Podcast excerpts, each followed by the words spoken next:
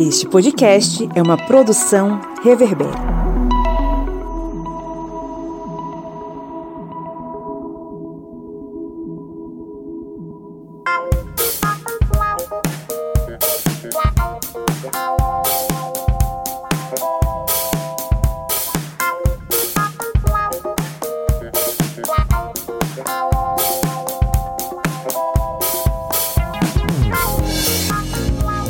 Historiantes! Está entrando no ar a sua, a minha, a nossa Minipédia, o seu programete sobre assuntos históricos em formato expresso, que faz com que você aprenda história em no máximo 30 minutos ou um pouquinho mais. Eu sou o Pablo Magalhães e estou aqui acompanhado dela que hoje está só o pó da rabiola, Joyce Oliveira. E aí, historiantes, como é que vocês estão? Eu estou aqui bem acabadinha hoje serviços de proletariado. A gente tá fazendo polidense de internet aqui hoje.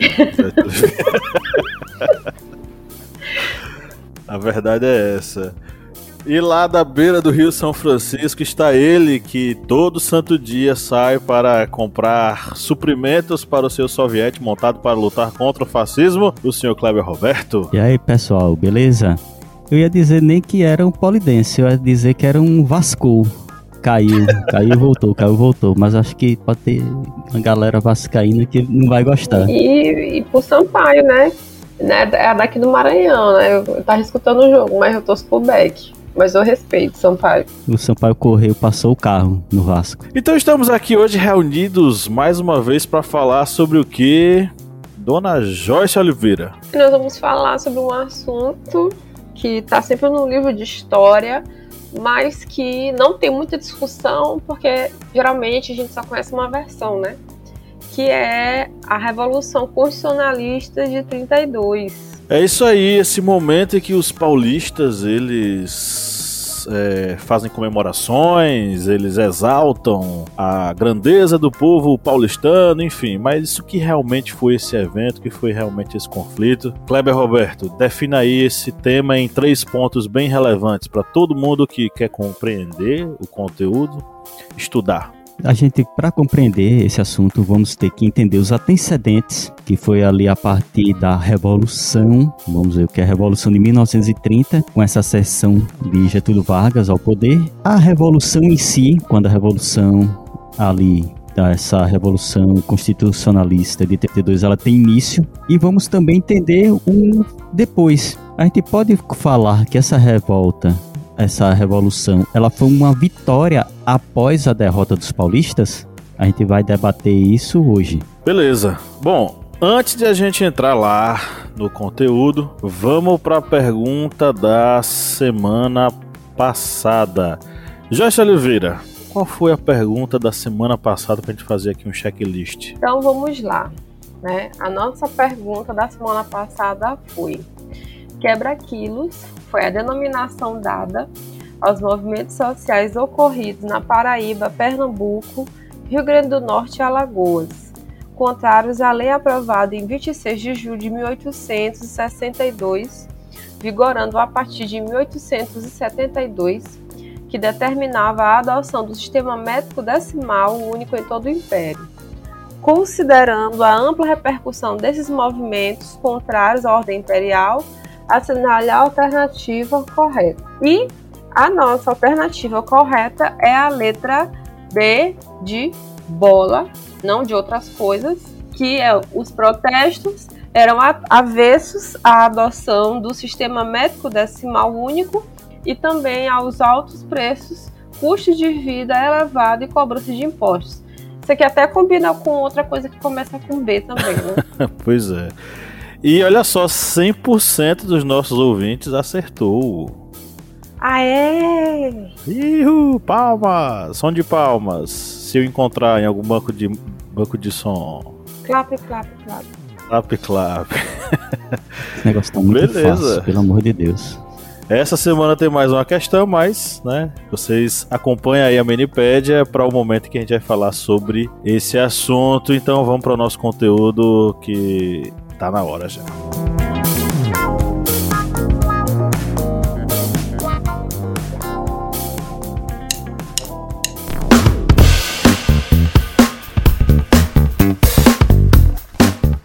Camarada Kleber Roberto, qual é o seu aplicativo preferido para ouvir podcast? O meu aplicativo é o Orelo, porque ele é leve, fácil de utilizar e você pode encontrar todos os podcasts da família Historiante lá no Orelo. E a cada play que você dá lá nos podcasts, o Orelo vai estar fazendo uma contribuição simbólica para o historiante. Então, baixe o aplicativo e faça aquela maratona nos nossos podcasts.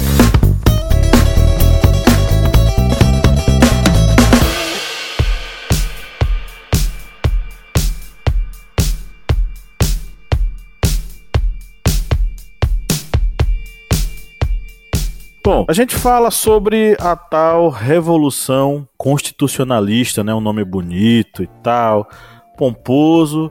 Só que muita gente possivelmente não vai saber do que se trata. A Revolução Constitucionalista de 1932, ela está intimamente ligada à história de São Paulo, a história do estado de São Paulo, a história da cidade de São Paulo, mas principalmente a história do início de uma de um novo período político e histórico do nosso país, que é o período pós Revolução de 30, ou golpe de 30, como você preferir chamar, né? Primeira coisa que a gente tem que refletir é o seguinte: por que, que a gente chama esse momento de revolução? Porque o termo revolução ele é utilizado. Claro que é um termo que vai nascer justamente naquele momento. As pessoas que se colocaram em São Paulo contra o governo Vargas, o governo provisório de Getúlio Vargas pós 1930, eles chamavam aquele momento de revolução. Porém, os estudos históricos mais recentes, principalmente aí o trabalho do João Paulo Rodrigues, que a gente pegou aqui como base, né? O Levante Paulista de 1932, entre os domínios da memória e os descaminhos da história, ele faz uma reflexão bem interessante sobre a utilização desse termo. E para ele, o termo mais adequado para se utilizar sobre esse momento histórico que a gente está falando é levante. E aí ele vai né, é, fazer essa reflexão a partir de alguns autores. Primeiramente, refletindo sobre o que é uma revolução. Bom, o que é que se trata de uma revolução?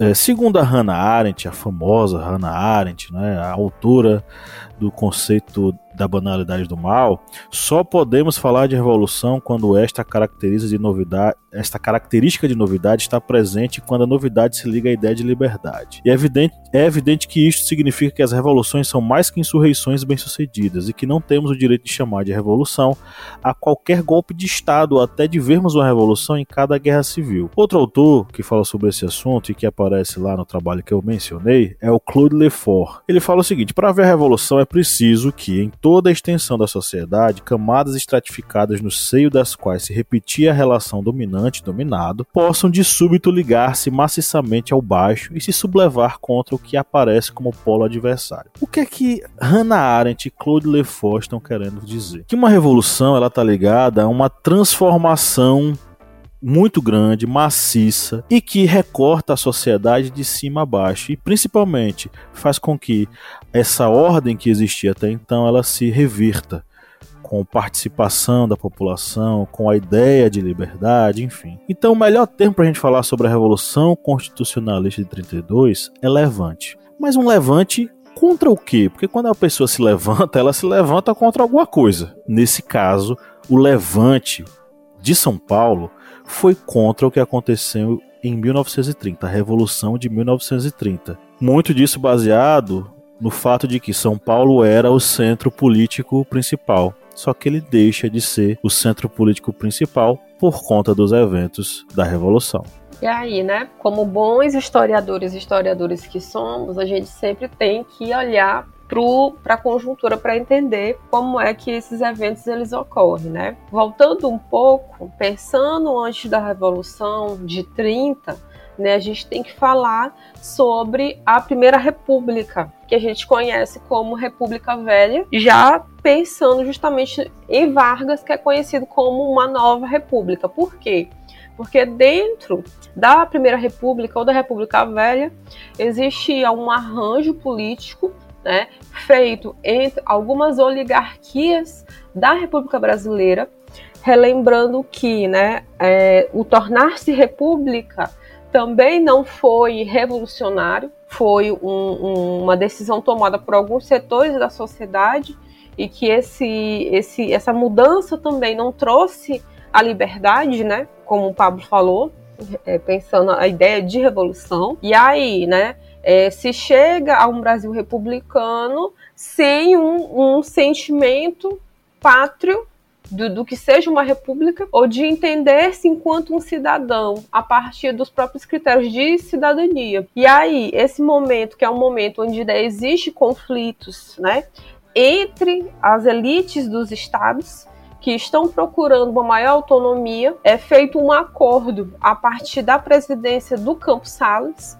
né, que foi entre 1898 até 1902, se chega a um consenso onde, né, certos grupos, né, eles vão se alternar nesse poder, por exemplo, que é o poder da presidência da República. E nós conhecemos isso é, como a República do Café com Leite, ou a política do café com leite, que é quando existe uma alternância entre os estados de Minas Gerais e São Paulo dentro, né, é, da, da, da de, exer, é, de, exercer o poder enquanto presidente da República, né? Relembrando que aqui é, não são só esses dois estados que estão envolvidos dentro desse, desse jogo né, de, de relações políticas. Existe, obviamente, né, uma aliança entre as oligarquias estaduais, entre a bancada que é a bancada do Nordeste, né, que vai estar surgindo com esse nome aí no século XX,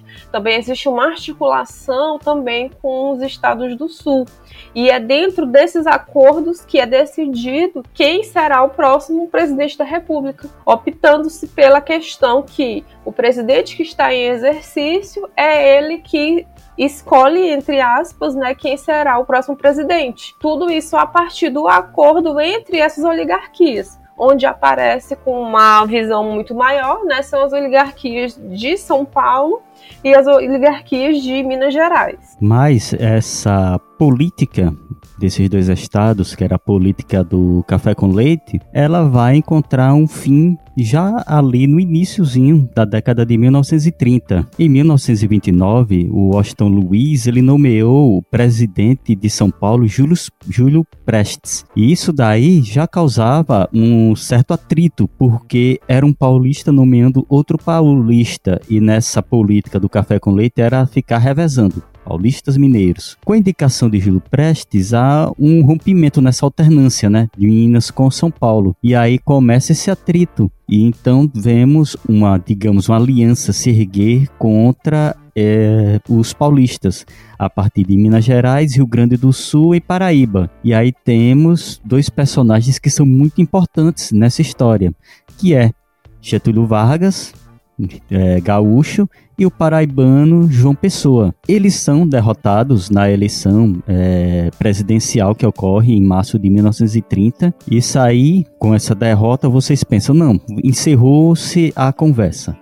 Hum, não é bem assim, porque ocorre o assassinato de João Pessoa, um assassinato que ocorreu em Recife. E foi um assassinato por causas é, políticas assim da Paraíba e razões pessoais, ou seja, algo que não envolvia, envolvia essa esfera, digamos, nacional, mas é um pretexto utilizado pela aliança contra a subida de Júlio Prestes ao poder. Então temos aí um, digamos, Marte, João Pessoa, uma pessoa que tinha uma boa articulação com os militares, no caso Getúlio Vargas, lembrando que os movimentos tenentistas já tiveram tido levantes na década de 1920. A gente pode até fazer uma minipédia, se vocês quiserem, deixa lá nos comentários nas nossas redes sociais sobre os movimentos tenentistas. Mas voltando aí, temos um Marte, temos uma pessoa ligada aos militares, então por que não se erguer, por que não fazer uma, uma revolução, uma revolta? E aí temos a revolta de 1930. E com essa revolta é, acaba sendo detido o presidente Washington Luiz. Ele não chega a passar o poder para Júlio Prestes. Ele acaba sendo preso. Júlio Prestes acaba pedindo asilo, isso aí na embaixada da Inglaterra. E Getúlio Vargas acaba alçando o poder e ao alçar o poder, ele faz um dos primeiros movimentos que vai fazer com que tenha um estopim a revolta. Aí, no caso, como comentou Pablo, não revolta o levante de 1932, que é eliminar a Constituição Constituição de 1891, mas ele não promulga uma Constituição nova. Isso aí ele vai empurrando com aquela barriguinha dele, né? Que ele tem até uma protuberância que nem eu aqui, tô olhando para baixo aqui vendo barriguinha. Mas isso aí vai causando exatamente um, digamos, começa os atritos, porque não é somente a questão da Constituição, tem muitos outros motivos, muitas outras gotas que vão fazer esse copo da Revolução ou do Levante de 1932 transbordar. Pois é, essa Revolução de 30, como geralmente se fala, e que a gente pode dizer que é um golpe, foi um golpe de Estado, ela era composta, não era um movimento único, não era um grande movimento revolucionário e tal. O Boris Fausto, o, que é um clássico, um dos historiadores brasileiros mais antigos e mais, enfim, icônicos da historiografia, ele vai falar que a aliança que é estabelecida em 1930 para fazer essa revolução, ela era bem repleta de movimentos distintos. Por exemplo, você tinha facções da velha oligarquia regional que estavam descontentes com a política do café com leite, que queriam aumentar seu poder pessoal. Você tinha setores das juventudes que estavam unidos temporariamente com os tenentes, né? E aí o movimento do tenentismo, que também era um movimento cheio de ideias, um, várias ideias diferentes, né? Não tinha um movimento fechado, era um movimento com que era nutrido por várias ideologias, as mais diferentes possíveis. Você tinha o Partido Democrático de São Paulo, que era uma facção do Partido Republicano Paulista. O Partido Democrático apoiou Vargas contra o candidato o Júlio Prestes, enfim e o Partido Democrático Paulista queria certo controle do Estado Nacional com a Revolução, e tinha a classe operária, né, que não tinha aderido completamente ao movimento de 30, mas estava né, buscando é, melhorias de vida. Vamos dizer assim. Então, esse, esse bolo de coisa que apoiou o, a Revolução de 30, quando passou o golpe, e viu que Vargas ele ia primeiro centralizar o poder e segundo nomear é, representantes, interventores em cada estado, aí o negócio desandou, principalmente o Partido Democrático de São Paulo. Esse partido que apoiou Vargas em 1930 ficou descontente com esse, essa política intervencionista e aí vai passar a unir outros setores da sociedade paulista dissidentes. Mas em grande parte deles serão oriundos das classes burguesas de São Paulo, né? E é uma coisa que a gente precisa lembrar. Em todos os aspectos, o que a gente chama de Revolução Constitucionalista de 1932, que é esse levante que eu acabei de falar, o, grande pensador, a grande mobilizadora foi a burguesia. E essa revolução não veio de baixo para cima. Né? Essa revolução veio de cima para baixo, porque a burguesia mobilizou as classes médias para que ela se levantasse e se organizasse para fazer esse levante.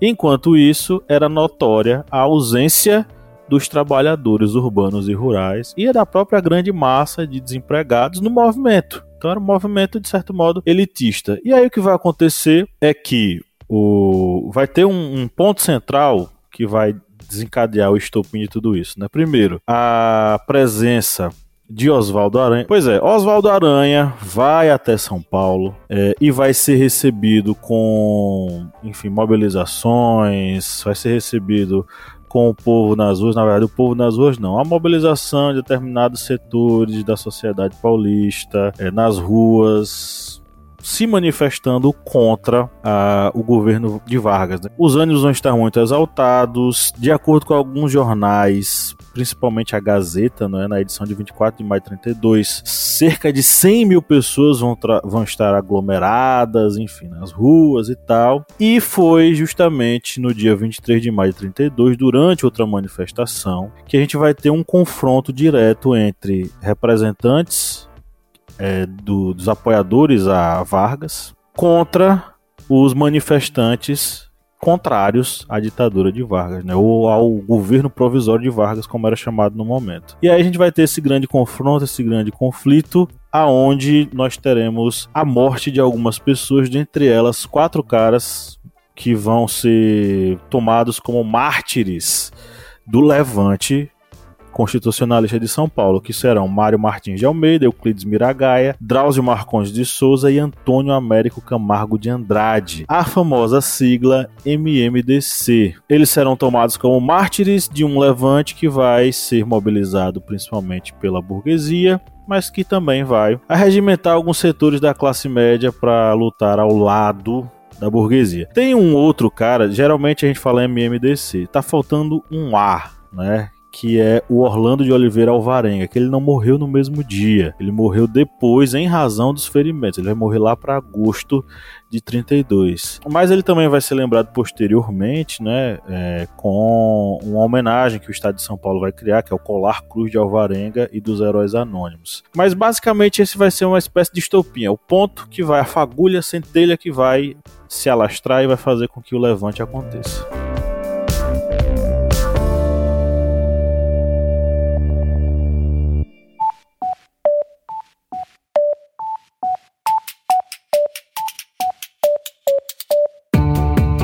Joyce Oliveira, quem acompanha o Historiante há um bom tempo, já curte o conteúdo, pode nos ajudar a manter o projeto, né? Senhor, pode sim. Quem quiser ajudar né, a gente do Historiante a continuar produzindo esse conteúdo maravilhoso, pode ir lá no nosso apoia.se. Aí vai se tornar nosso apoiador e vai ter acesso a conteúdos exclusivos, a cursos que a gente produz para os nossos apoiadores, né, a materiais didáticos, vai também ter sorteios de livros, enfim, né? Tem podcast secreto, ou seja, vai ter um mundo novinho, exclusivo para quem quem for, né, aquela pessoa maravilhosa que resolver apoiar o historiante. E o endereço qual é? apoia.se barra historiante. O link tá na descrição desse episódio.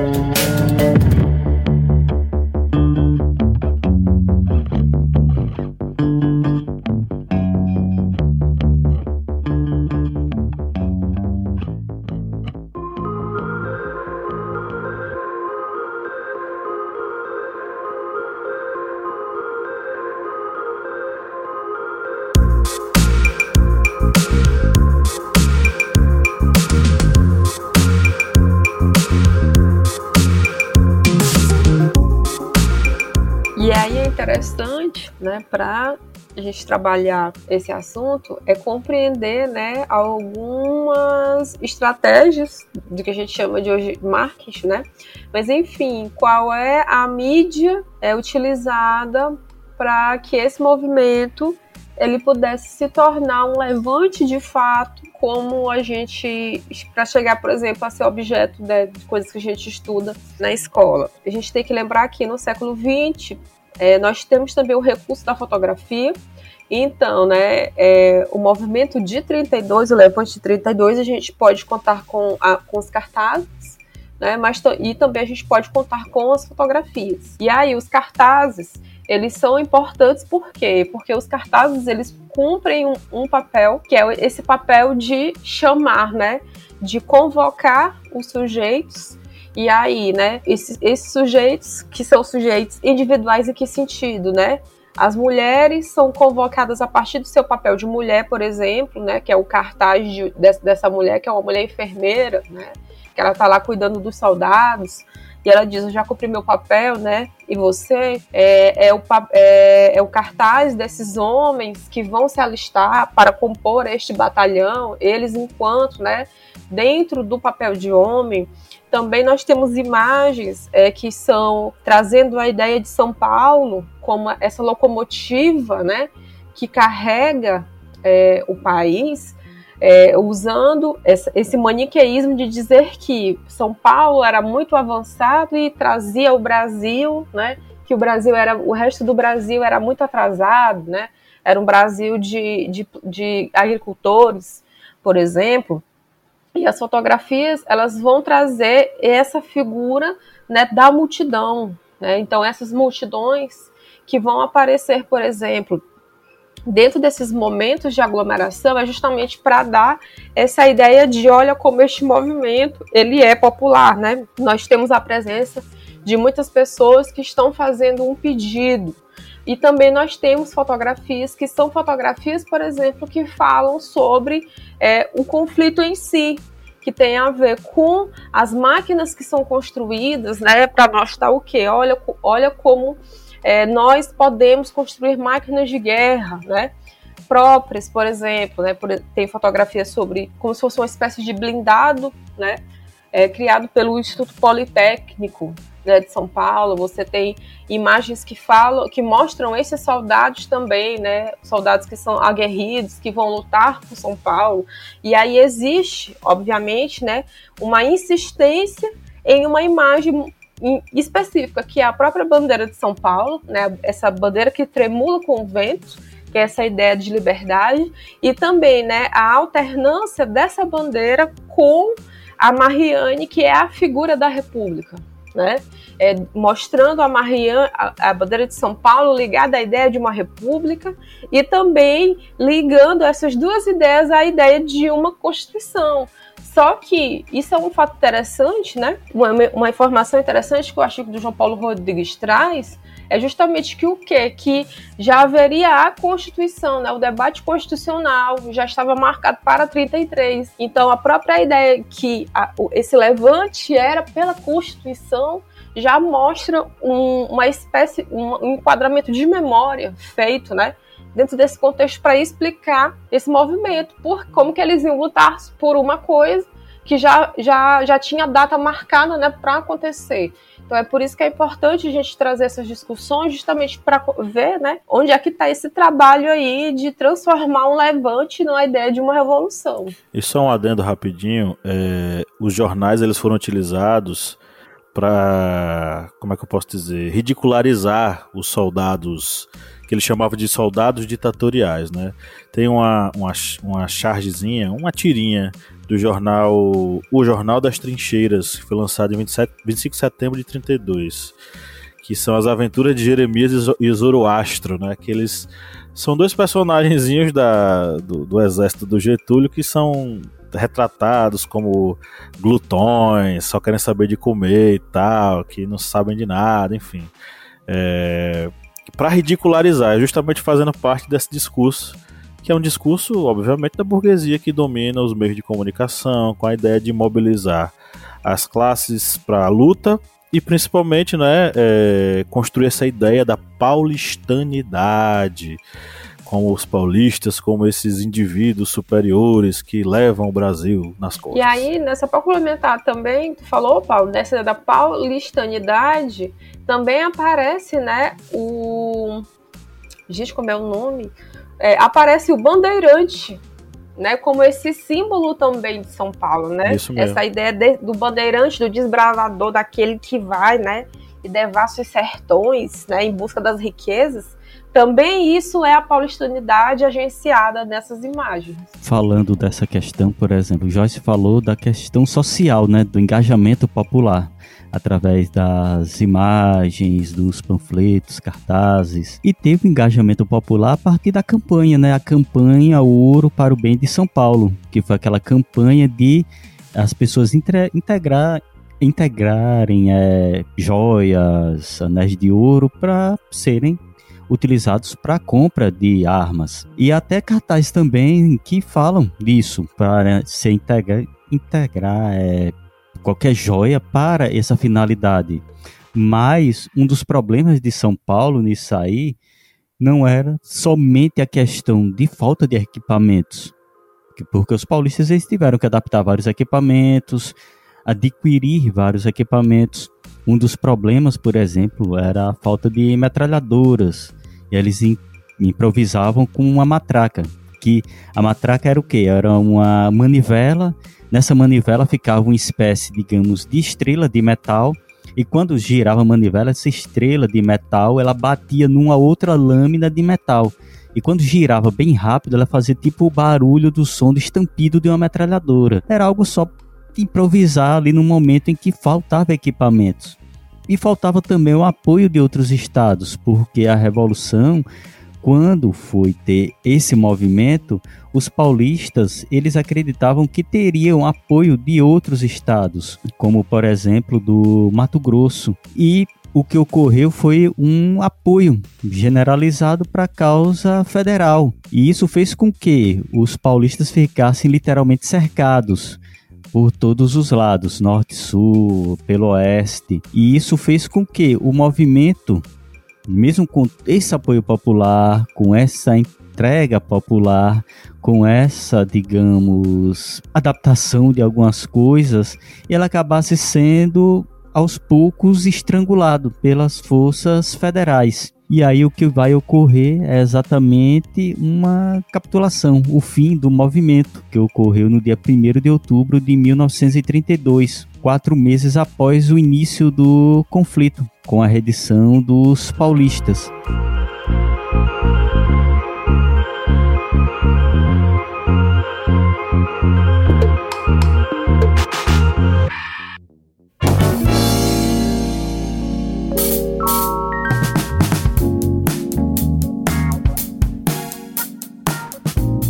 Perfeito. Bora para a pergunta do nosso episódio de hoje. Vamos lá, hoje está bem sucinta. Sobre a Revolução Constitucionalista de 1932, é incorreto afirmar que, dois pontos.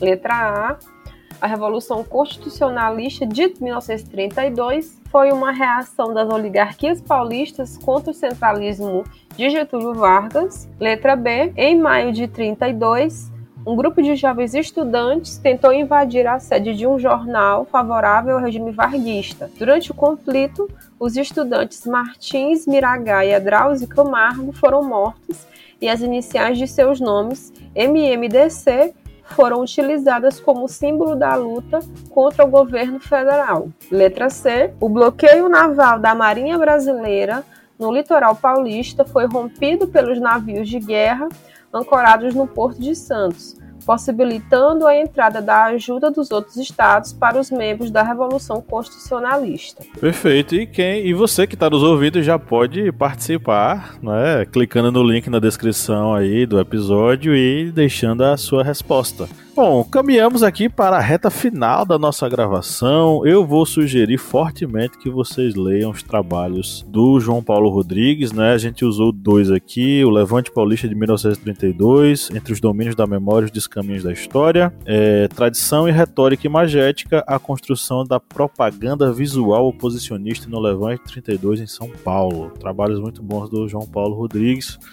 É, fica a nossa sugestão, tá? Leiam é, e aí é isso. E aí, meus amigos, vocês querem sugerir o quê?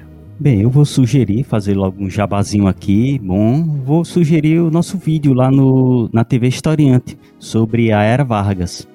É bem interessante, é um vídeo muito assistido e vale a pena para vocês saberem sobre esse importante momento na história do Brasil. Eu vou sugerir também um, um livro sobre Getúlio Vargas, é um, um, assunto que eu gosto de estudar, né, era Vargas. É o perfil dele pelo Boris Fausto. É importante a gente associar, né, é, o movimento de 32 com o que ele estava fazendo naquele contexto para a gente entender, né, mais ou menos essa lógica. Então é isso, um grande abraço e tchau, tchau. Tchau, gente. Valeu, pessoal. Até mais.